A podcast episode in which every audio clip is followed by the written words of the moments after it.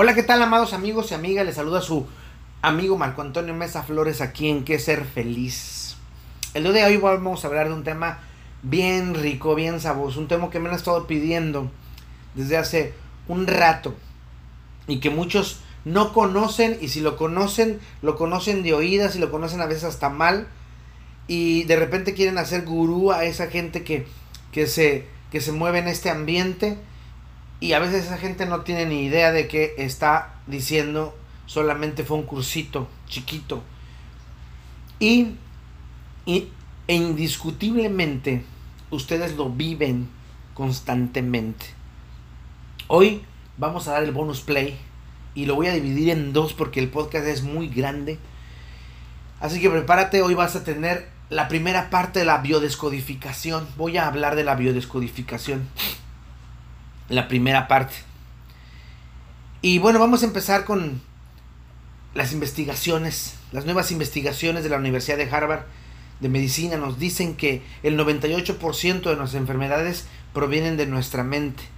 Si alguno de ustedes me pregunta o se pregunta, bueno, ¿y Marco de dónde saca estas estadísticas?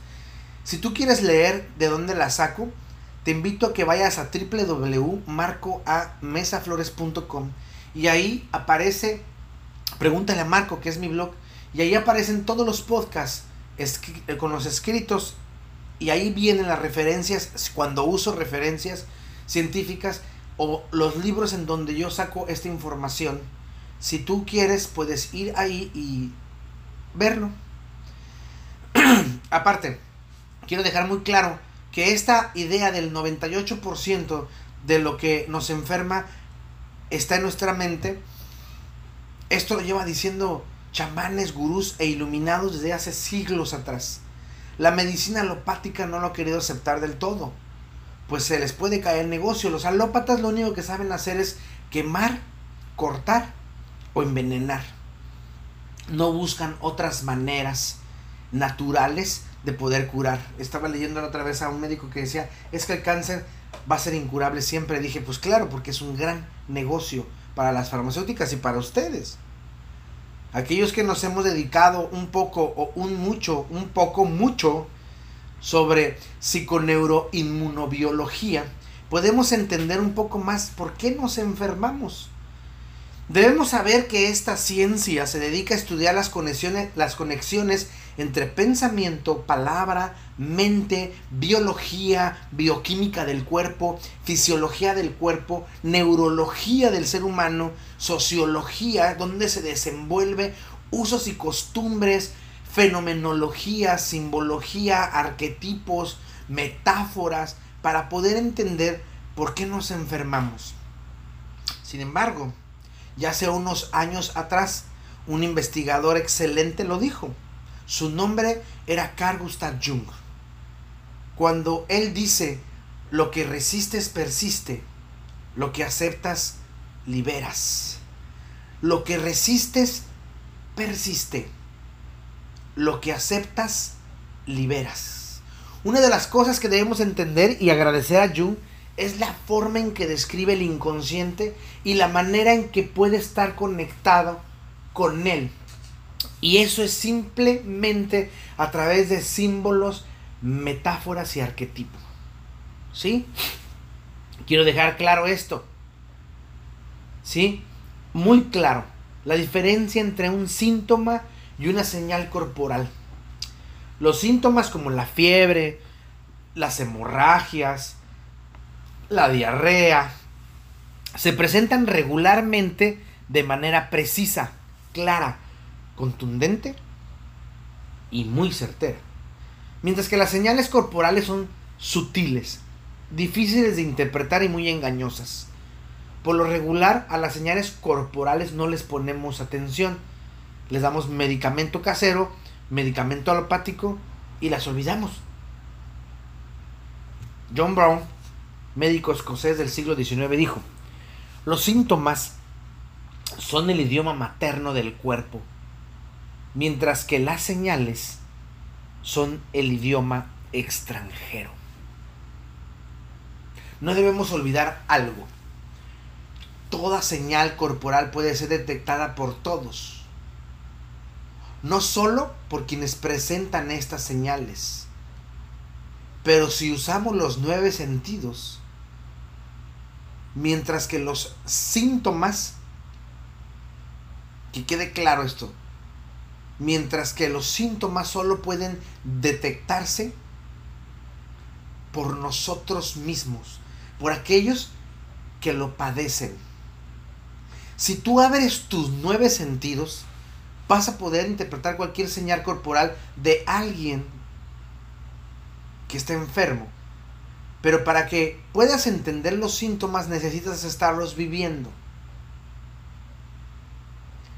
La revista Plot One, en su volumen 5, en la edición 15.591, nos habla de un estudio reciente de la Escuela de Medicina de Harvard con pacientes con síndrome de intestino irritable, en donde ellos toman una píldora hecha con una sustancia inerte que demuestra que funciona.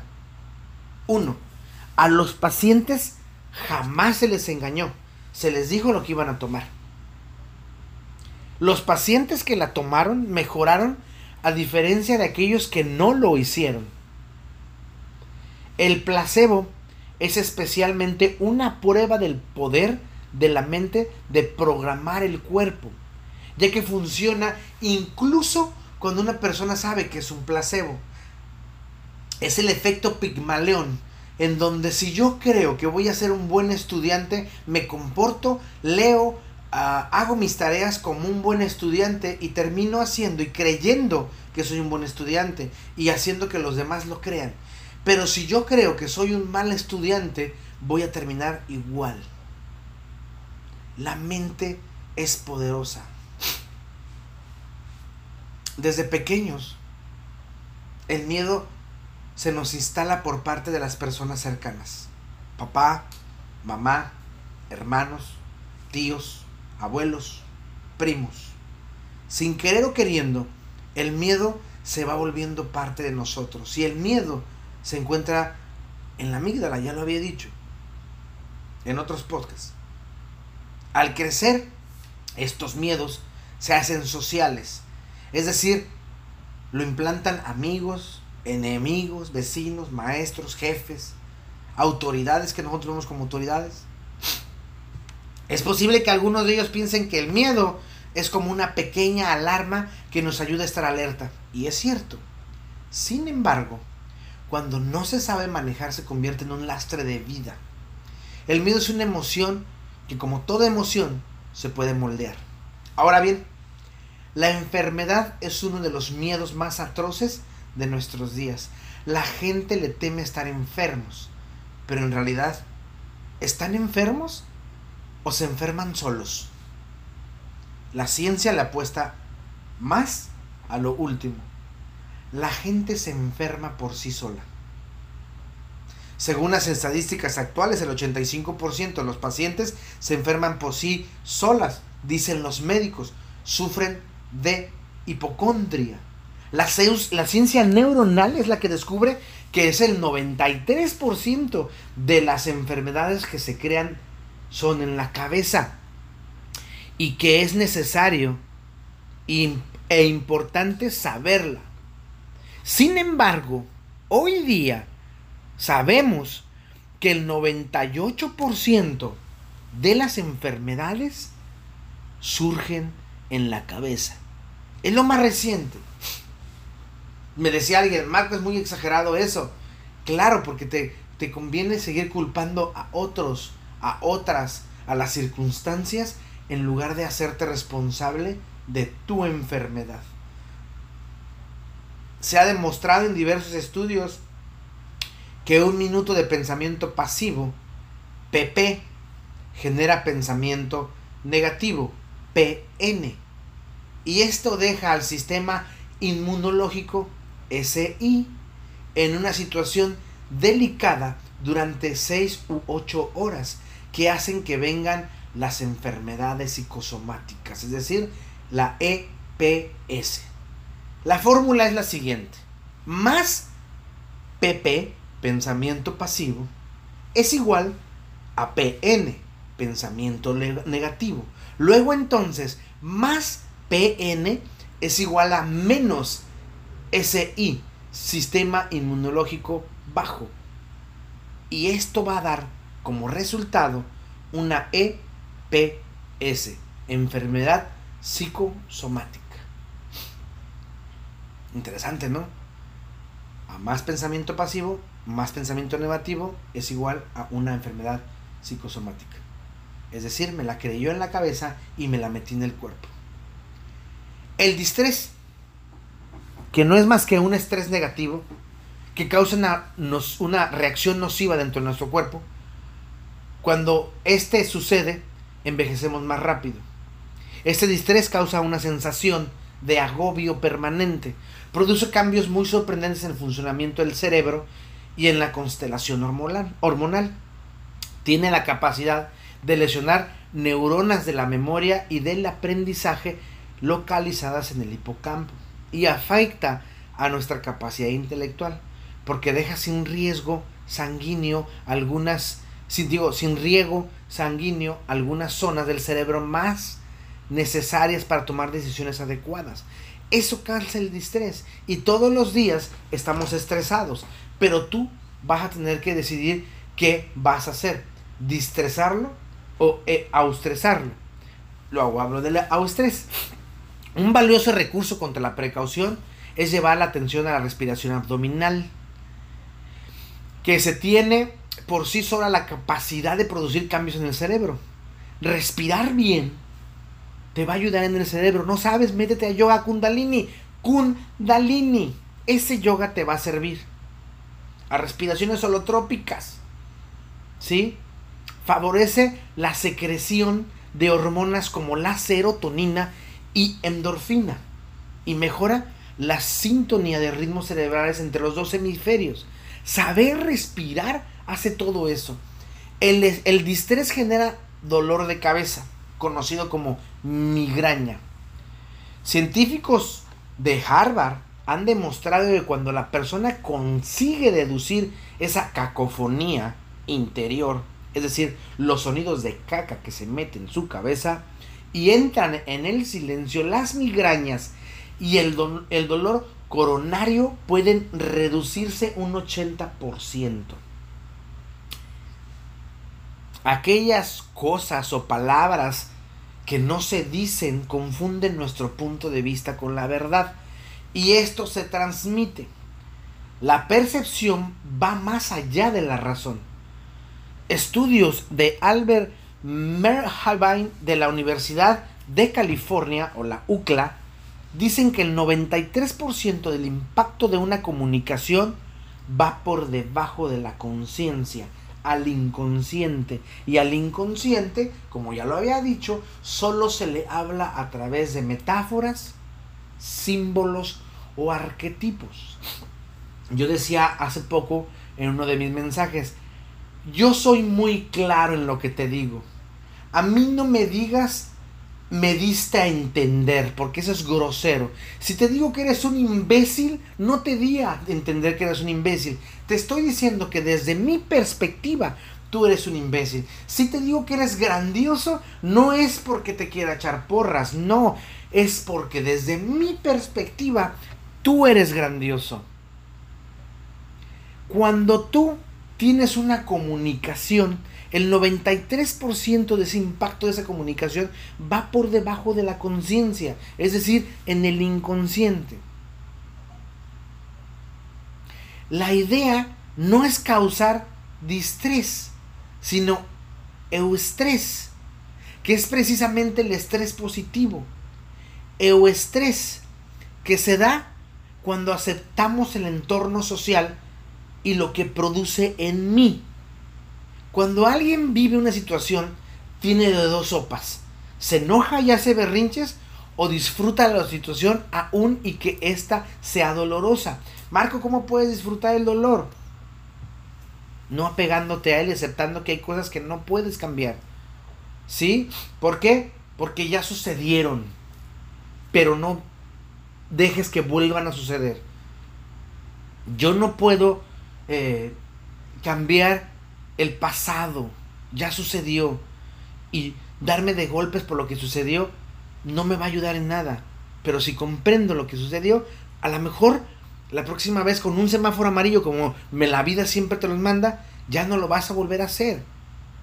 El euestrés es asimismo un estado de conciencia en el cual el pensamiento, la emoción y la sensación parecen organizarse para proporcionar un efecto general de alegría, satisfacción y energía vital. La biodescodificación te enseña a pensar negro, sentir negro y cagar negro o emocionarte negro, como quieras decirlo. O sentir azul, pensar azul y hacer azul. O blanco, café o multicolor. Pero que estén acordes tus tres cerebros, estómago, pecho o corazón y cabeza. El sí, en sí, el problema es el distrés, porque el distrés nos produce miedo y el miedo nos impide salir de la zona de confort. Y es la única forma de salir es a través del el estrés o enfrentando el miedo día con día. Cuando eres una persona que tiene entusiasmo, ilusión, te atreves, entonces aumenta el número de espinas dendríticas de cajal. Y cuando estas aumentan, quiere decir que se conectan más a neuronas. Y por ende te conviertes en una persona más inteligente, más creativa, más creadora. Las células madre que se localizan en, la cal, en, la, en las cavidades cerebrales, a un lado, no dentro, estas emigran al hipocampo y cuando te atreves a hacer algo, cuando tienes ilusión, cuando tienes entusiasmo, a pesar de la, de la incertidumbre o complejidad de lo que vas a hacer, y se convierten en neuronas después de 21 días, que bueno, ya ahora que sabemos que son 66 días, por eso de los hábitos, se hacen en 66 días. Y de ahí hay que reinventarse. Y reinventarse es una realidad física. Si la culpa, la angustia, la desesperación y la impotencia nos envuelven, entonces el área prefrontal es dañada, recibe menos sangre y las neuronas funcionan peor y entonces nos enfermamos. La gente que está entusiasmada se enferma menos de catarro porque tiene los glóbulos rojos fuertes y los glóbulos blancos se vuelven cazadores de bacterias. ¿Ven? Si nosotros pensamos positivamente, pero no pensar positivamente como las estupideces que ya hemos hablado de eh, el pensamiento mágico estúpido. No, no, no, no, no. Pensar que eh, yo estoy bien, que yo soy fabuloso, que yo soy grandioso y vivirlo. ¿Por qué? Porque tenemos una necesidad de hacer arquetipos. ¿Qué es un arquetipo? Trataré de explicar esto porque es una cosa compleja. Son formas de comportamiento y son los cimientos profundos de nuestra forma de pensar. Algunos los conocen como patrones conductuales o imágenes primordiales.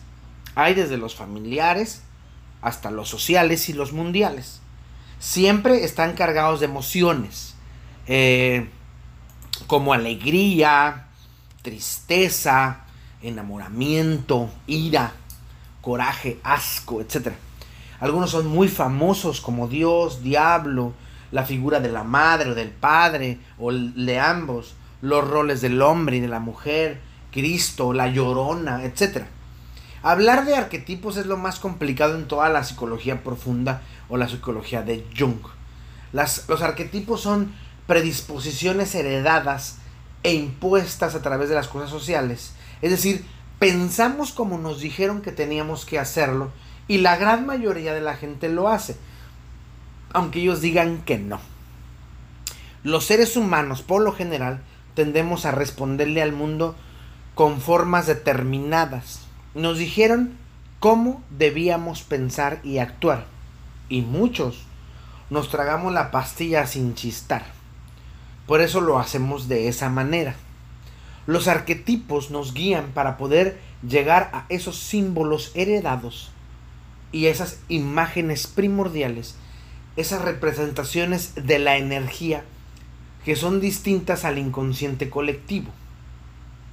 La intención del arquetipo es canalizar la, la energía psíquica para que la conciencia pueda entender el mensaje hablado a través de los sueños o actos fallidos, como pueden ser sueños, revelaciones, lapsus de habla, lapsus escriturales, lapsus brutos, etc. Para Jung, el término teleología, sí, también tomado de la teología filosófica, que en la filosofía a esto le llamamos escatología o fin de los tiempos, era muy importante. Este tenía que ver con los sucesos futuros, es decir, ¿qué me espera en qué me espero yo en el futuro? No quiere decir que lo leas, sino la preocupación del mañana es algo que los seres, los seres humanos tenemos y muchos de ellos se agobian por tener la respuesta más borrosa o por no tener una, una respuesta de manera clara. De ahí que Jung diga que no se puede borrar la causalidad, pues esta nos enseña por qué actuamos de uno o de otra forma. El creer que sí, uno analizaba y comprendía lo que había afectado a algún paciente, entonces podría ayudarlo de la mejor manera sin justificar sus actos que muchas veces eran desastrosos. Sí, Jung decía eso, tenemos que entenderlo, no justificarlo. Y a veces tú no te entiendes, pero sí te justificas. ¿Cómo estamos conformados? Debemos comenzar por el principio. Hablemos de qué somos o cómo nos conformamos internamente. Según los que dicen que saben de la personalidad, abarca el carácter, el temperamento, el intelecto y lo físico de una persona, lo cual determina su adaptación única al ambiente al estar enfrente a su ambiente, cambia. Por eso aquello de las máscaras, por eso aquello de la fenomenología, cada uno siente los fenómenos desde diferentes eh, eh, formas y trata de adaptarse para encontrar la aceptación en la sociedad en la que se desenvuelve. Según algunos pensadores, somos individuos, es decir, no nos podemos dividir, ah, sí, que no se puede dividir en dos, cuerpo y alma. Pero esto remite solo con cuerpo y alma, soma y psique. Sin embargo, ¿dónde quedaría la conciencia? Más bien el espíritu. Porque la psique podría ser conciencia, es decir, cuerpo y conciencia. Y abandonamos el espíritu. Según el modelo, el modelo de Herrera Figueroa, somos intrivitrios. Modelo que yo tomo para hacer Alice y al mismo tiempo somos monistas, es decir, estamos divididos por alma, que psique, que es conducta conciencia, el yo ideal y no enfermo, cuerpo, que soma, y espíritu, la conciencia, el, el yo real y sano. Pero somos un todo formado. El modelo, el modelo de Figueroa es un interesante modelo que nos explica la naturaleza de los valores y su relación con otros procesos de los sistemas psíquicos, como parte del fondo endotímico, es decir, emociones y, afectividad. Una especie de cuerpo físico emocional, para luego proyectarlo en un futuro a, tales hechos. Se genera un sentido que eh, para poder entender la justicia, hay que pasarlo como lo hacía Platón. Entra a nosotros esa situación, la pasamos por nuestros canales eh, endotímicos y entonces sale en forma de justicia. Si analizamos bien, es el soma o la carne, el canal por donde nuestra conciencia se comunica con nuestra conciencia. Pero la primera conciencia es con SC y la segunda es son solamente con C. Lo voy a decir de otra manera. Eh, la carne es el canal en donde nuestro inconsciente se, se comunica con las cosas del consciente que está viviendo en su presente, en su aquí y en su ahora. Cuando, la, cuando es la realidad o la reputación la que dirige nuestra vida, por lo regular terminamos haciéndole daño al cuerpo. Son ideas preconcebidas y la moral en turno, el yo ideal o el yo enfermo. Cuando son nuestros sueños, ensueños y fantasías las que dirigen nuestro ser, es nuestro neuma o nuestro espíritu el que dirige y el cuerpo se restablece y puede vivir un yo sano, un yo real. No tiene por qué estar quedando bien con los demás. Hay que aclarar que los sueños, ensueños y fantasías son aquellas cosas que nos hacen crecer y que ayudan a mi entorno social. Las que pisotean a los demás son caprichos, corajes y berrinches, que por lo regular son apegos y nacen de una realidad insana. Nada que se manifieste como enfermedad aparecerá sin razón alguna. Es decir, tienen un porqué y un cómo. Cualquier manifestación de nuestro cuerpo que nuestro cuerpo envíe tiene una o varias causas que la han originado. La pregunta aquí es, la pregunta que tenemos que aclarar es en este momento. ¿Qué es lo que causa que yo tenga este dolor? Pueden ser muchas causas. Algunas pueden ser muy pasajeras. Otras se estacionan en tiempo y unas más pueden durar toda la vida. Supongamos, la exposición al sol puede causar dolor de cabeza, ardor de piel, ardor de ojos, de cuerpo. El abuso de alimentos puede causar dolor de estómago, vómito, diarrea, náuseas, dolor de esófago, etc.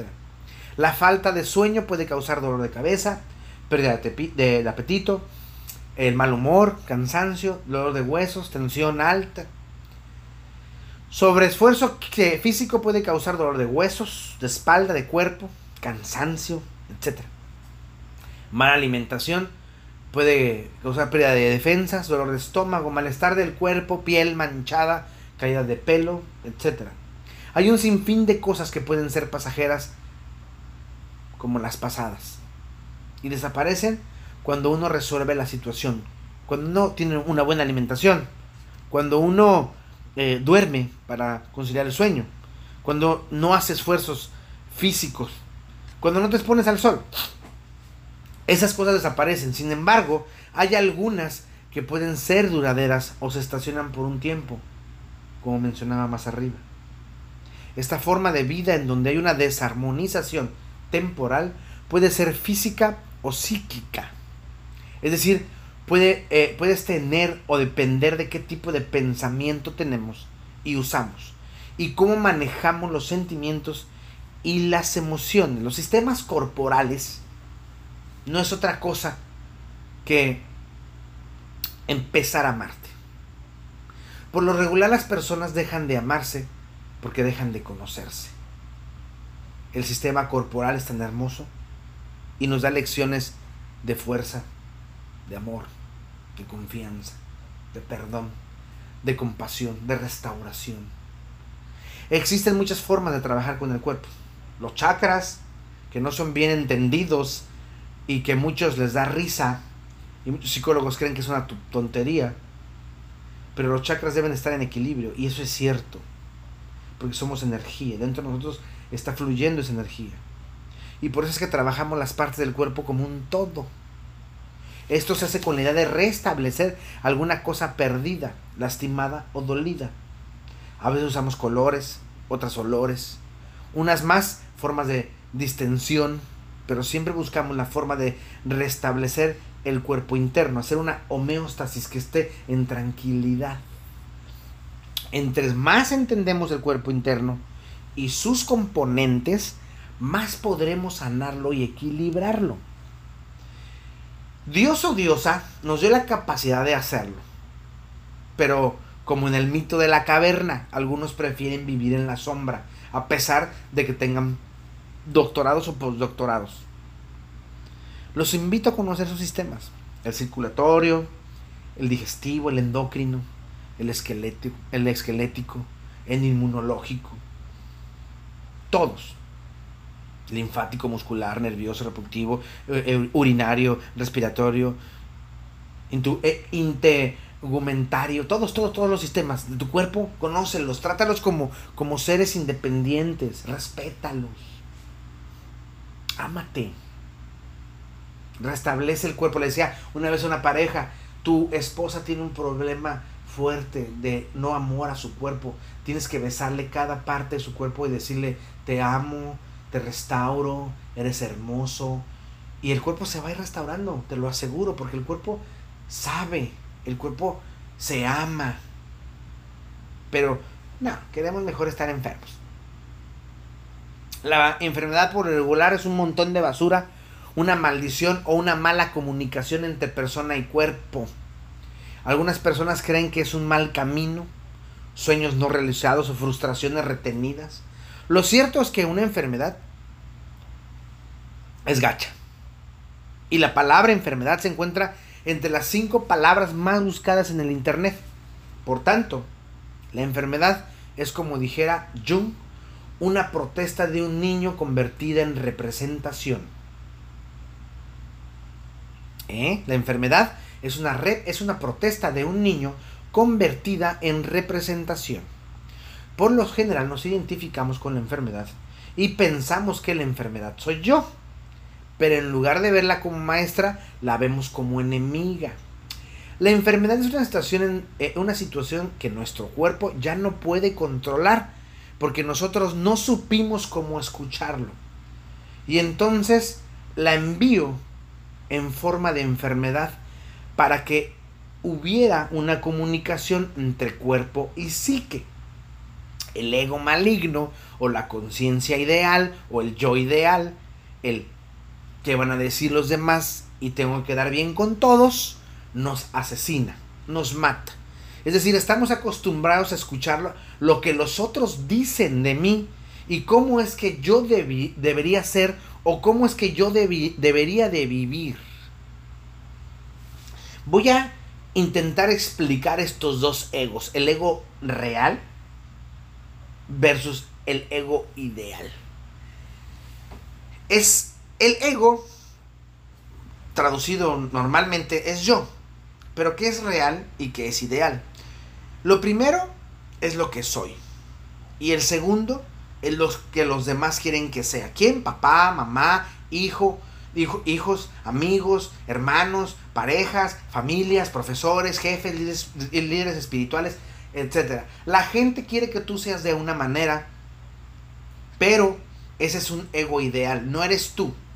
A mucha gente le da mucho miedo hablar del ego. El ego no es un problema. Al ego hay que domarlo y ya. ¿Por qué? Porque es un animal salvaje. Se doma, se planta uno ahí. A veces confundimos, y esto es gracias a Freud, de que el ego es bueno. Sí, el perverso y maligno es el ello. Pero no es verdad. Ni uno es malo, ni el otro es bueno. El ego es la manifestación de la cordura. Pero el ego que, tiene la manifestación de la sociedad nos limita a interrumpir nuestro ser. Que es el que Freud te pedía, el yo. Mientras que el ego es libre, es un ego con un ello.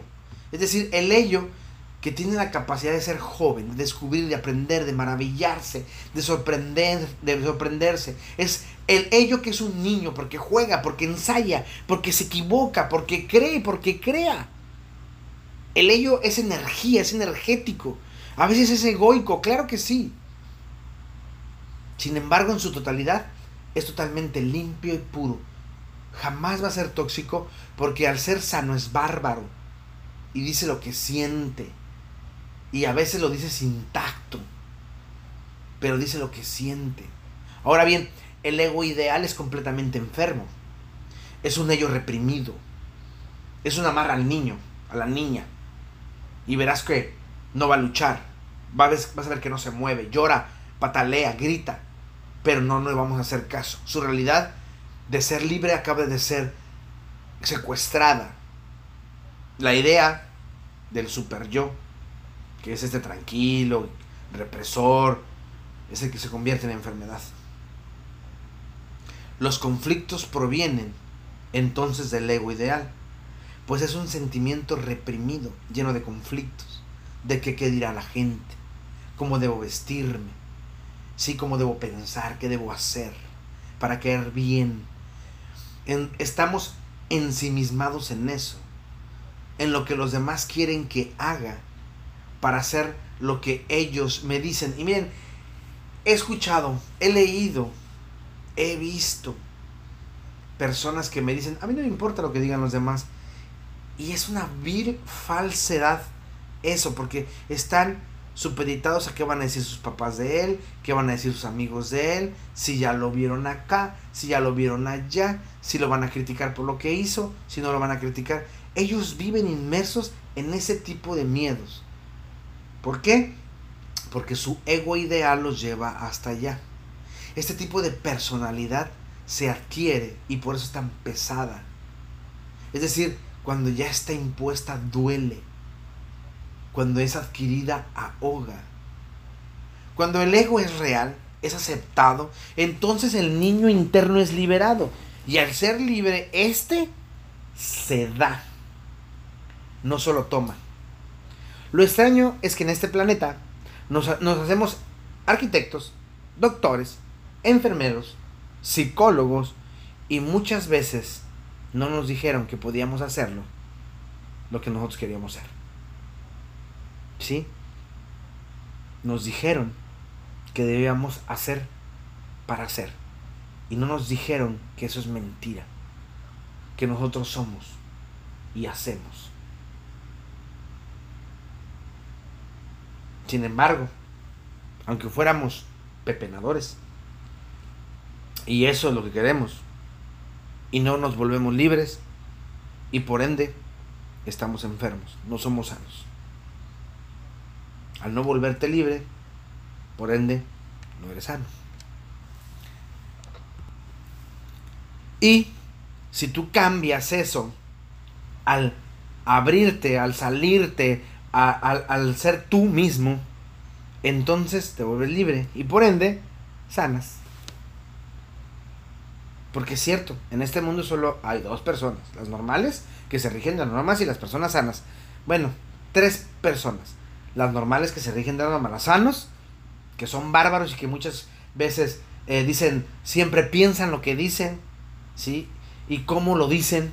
Sin embargo, siempre las florecitas se espantan y, y se sienten mal. Y los locos. Nosotros reprimimos, exageramos el deseo hasta llegar el apego, entonces comienzan las enfermedades. ¿Sí? Buda tenía razón, el apego es la enfermedad el apego a las cosas, el apego a las personas, el apego a las, a las situaciones, nos enferma. Vamos a hablar de los órganos corporales y sus enfermedades. Fíjense, el hígado. Este está a cargo de descomponer, almacenar y reconstruir la materia. Si la vida de una persona se desmorona y no puede llevar a cabo la tarea de reconstruirla, entonces uno almacena sensaciones de hallarse sobrecargado, sobreexigido, lo cual crea bronca, odio y resentimiento. Mucha gente que está sobrecargada por las circunstancias de la vida, pero eh, su umbral difiere ampliamente y estas personas tienen distintas neurosis, o sea, tienen eh, miedo a vivir cuando se sienten sobrecargadas entonces joden el hígado. Fíjense. El hígado está cargado, e, está hecho para descomponer y almacenar y reconstruir la materia. Cuando esa persona se siente mal, cuando esa persona se siente sobrecargada, entonces se vuelve un higadito, como decimos. Ahí es un higadito, sí. Porque su hígado está lastimado, jodido, y lo empieza a lastimar más. Los pulmones. Los pulmones tienen dos funciones. Inspiran la vida. E, expresas a través de ideas del habla. ¿Sí? Si tienes problemas con los pulmones es porque no puedes expresarte. La expresión es una, eh, está siendo sofocada. No se puede expresar libremente. en algún área de su vida. ¿Sí? ¿Por qué? Porque los pulmones, su función es dar oxígeno a todo el cuerpo. Pero cuando estamos jodidos, no damos oxígeno. Damos otra cosa, dióxido de carbono, porque también cuando tú respiras por la nariz, jalas dióxido de carbono. Con una palabra subyuga a un niño, el niño puede convertirse ya sea en una persona muy ruidosa y que siempre presiona a los demás para eh, que justamente lo escuchen, lo cual es una sobreestimulación de los pulmones, o nos rendimos porque nos hallamos oprimidos y cerramos nuestra comunicación y entonces tenemos los pulmones débiles. Generalmente si ustedes tienen problemas con los pulmones es porque tienen que hacerse oír y aprender nuevas formas de comunicación. Y con respecto a sentirse oprimidos, recuerden que hay cierta gente que se siente oprimida en un segundo. Uno se les acerca y ya se sienten oprimidos. Pero eso qué significa? Ellos están llenos, ¿sí? Llenos, sin poder desahogarse de sus situaciones. Por eso toda, toda reducción de estrés es una ayuda tan grande ¿sí? La meditación reduce el estrés. Y si aprenden a hacer meditación, yoga kundalini, van a aprender a respirar y bueno, van a hacer todo lo que ya les dije con su cerebro y con sus pulmones. Si nosotros respiramos adecuadamente, es muy útil. Pero si solo lo hacemos un rato corto, esto no va a conseguir el efecto deseado. ¿Eh? El estómago. El estómago es la asimilación de las experiencias de nuestras ideas. Y se siente que es demasiado lo que pasa. Uno puede asimilar las cosas adecuadamente, las digiere pues. Entonces el estómago se puede descomponer si uno no puede asimilar las situaciones. El resultado de una preocupación crea una rajadura entre la mente y las emociones. Recuerden, nuevamente, que si sienten que es demasiado lo que pasa, y para la gente eso es cierto, lo que tienen son muchos temas simultáneos. Y todo está sucediendo demasiado y todo el tiempo. Siendo entonces ellos mismos los que están creando todo, ya que son patrones de conducta. Entonces hay que mirar el estómago. Porque el estómago, en el estómago llegan todas las emociones y con el estómago la cagamos. Cuando estoy lleno de ira e insulto a alguien y lastimo a alguien a través de mis palabras, estoy vomitando, más bien estoy este cagándolas porque tengo diarrea que está conectada en este instante a mis cuerdas bucales y quiero hacerle daño porque yo tengo dañado mi estomaguito. Y al rato me da gastritis, colitis o todas las cosas que tengan que ver con itis y el estómago. ¿Por qué? Porque lo sobrecargué de algo y le hice daño. El páncreas, vamos a ver el, páncreas, tiene que ver con el azúcar, la dulzura de la vida. Eh, pudiendo él mismo ser dañado por la amargura, en especial una mamá muy amargada, y hay mucha gente sufriendo de este problema, de que tenemos problemas en el páncreas porque tu mamá o tu papá fue demasiado amargado. Y entonces, al no ser dulce mi vida, le hago daño al páncreas. ¿Eh? Los riñones involucran emociones y son el canal procesador de agua más importante, ya que es ahí donde se almacenan los temores resultantes de algún trauma, los cuales dañan a la vitalidad de la persona, bloquean su motivación y su, entusiasmo.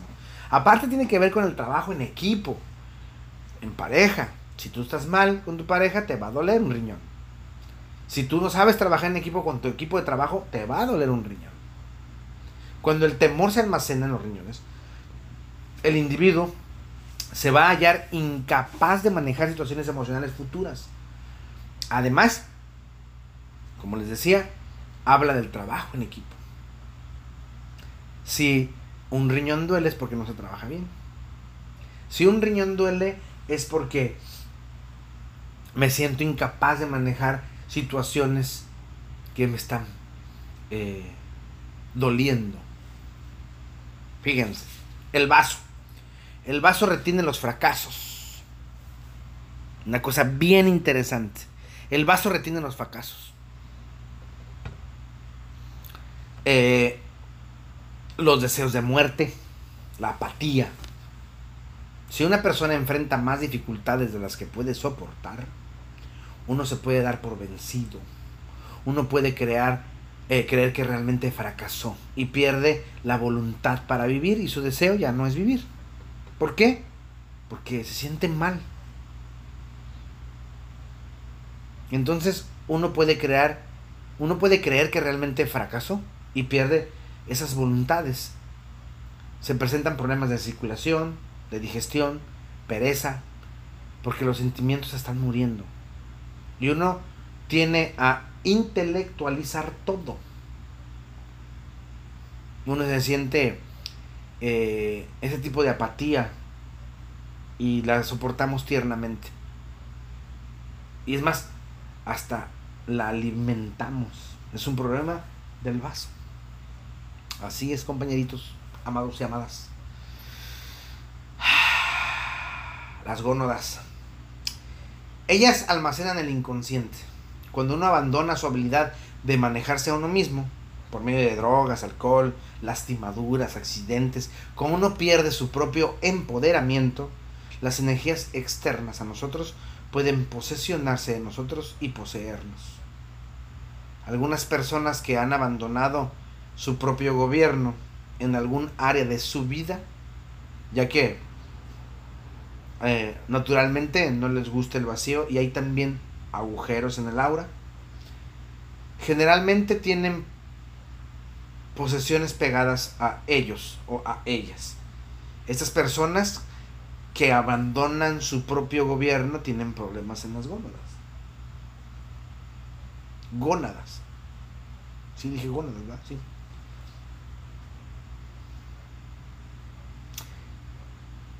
Y seguimos hablando. Hablemos un poquito del corazón. Yo sé que, yo sé que estoy hablando a grandes rasgos. Porque esto, esta información es muchísima.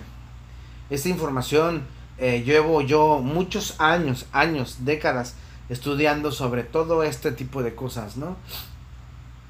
Y, y me ha gustado. Es más, yo creo que puedo decirles que mi primer contacto con la bioquímica fue por mi papá.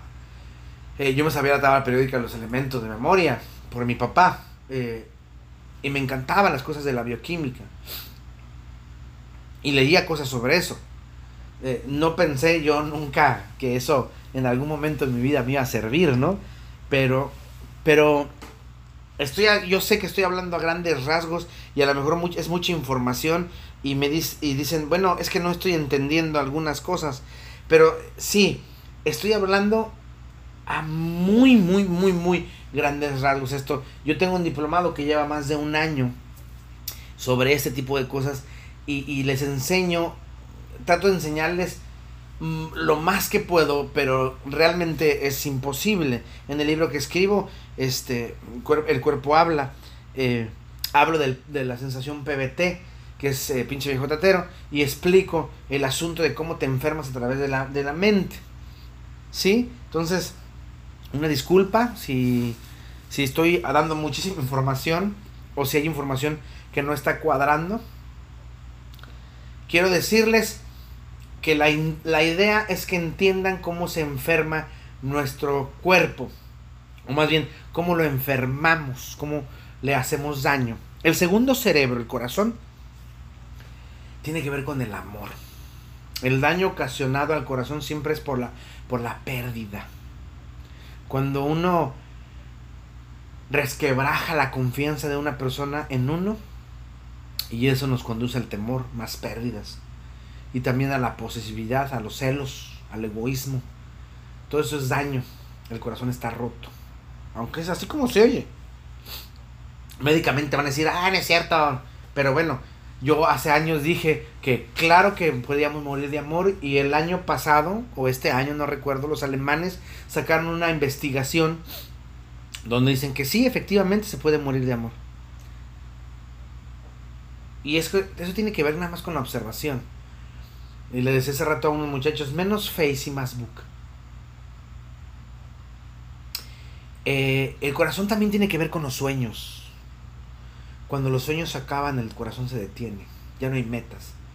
Ya no hay un futuro. ¿Para qué? ¿Para qué quiero avanzar si no tengo para dónde avanzar? Y se detiene el corazón.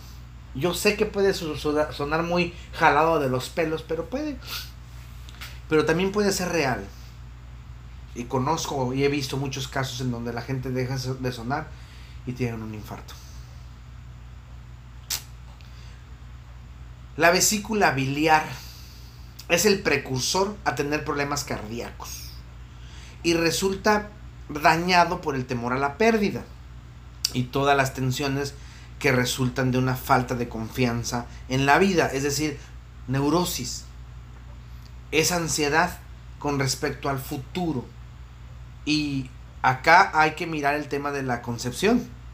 Si los padres no son positivos cuando ustedes fueron concebidos, si el alma pasó por un momento de trauma y no fueron bienvenidos a la nueva encarnación, y hay una gran desilusión del alma, del alma acerca de la forma en que los padres se ocupan del niño, entonces va a haber problemas en la vesícula biliar. ¿Cómo lo sano, Marco? O sea, me estás diciendo muchas cosas de, de esto, del otro, de aquello, pero solamente me dices cómo me estoy enfermando, pero no me dices cómo lo estoy sanando. Pues porque lo voy a hacer en el siguiente post. Hoy te voy a decir a grandes rasgos lo que pasa dentro de tu cuerpo. Los pechos, los pechos representan el aspecto nutriente de, la, de lo femenino. Como así también a la sexualidad. Y almacenan los, los sentimientos de la mujer con respecto a su sexualidad y también el de los hombres. También hay eh, cáncer de mama, de hombre. ¿De qué forma? Si hay un trauma sexual, si hay resentimiento, hay represión, si, si hay algo que no la está dejando salir, si la mujer le gusta tener sexo y no puede tener sexo porque es puta. Perdón.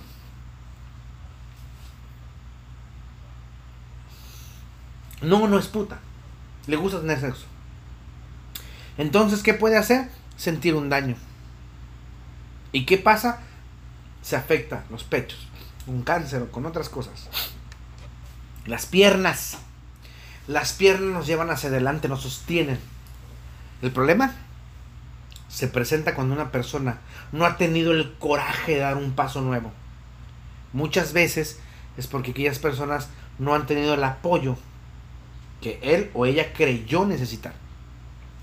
Y entonces comienza a tener problemas con las piernas.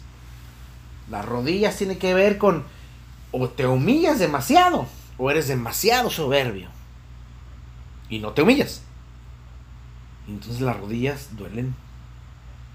Ancina es. Y Ancina quiero que le diga. Las manos. Las manos corresponden a dar y recibir. Y el problema se desarrolla cuando una persona no se siente igual a otras y no puede encontrar el balance justo entre dar y recibir. Eso tiene que ver con la fuerza o la, o la voluntad o cómo cede. Ese desequilibrio se produce en un ego super desarrollado y una falta de autoestima increíble. Y entonces las manos duelen, artritis y bueno, infinidad de cosas. Recuerden que yo no más estoy hablando del cuerpo a grandes rasgos. Las enfermedades que pasan ahí son por esas situaciones. El cuello es la parte flexible de la columna dorsal. Es el balance entre su voluntad con la flexibilidad. Un cuello duro es una actitud rígida. La tensión se siente en el cuello.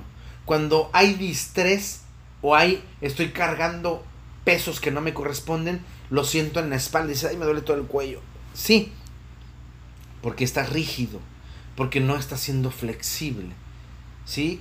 Esos conceptos rígidos, esos no son desafiados y por eso te duele el cuello.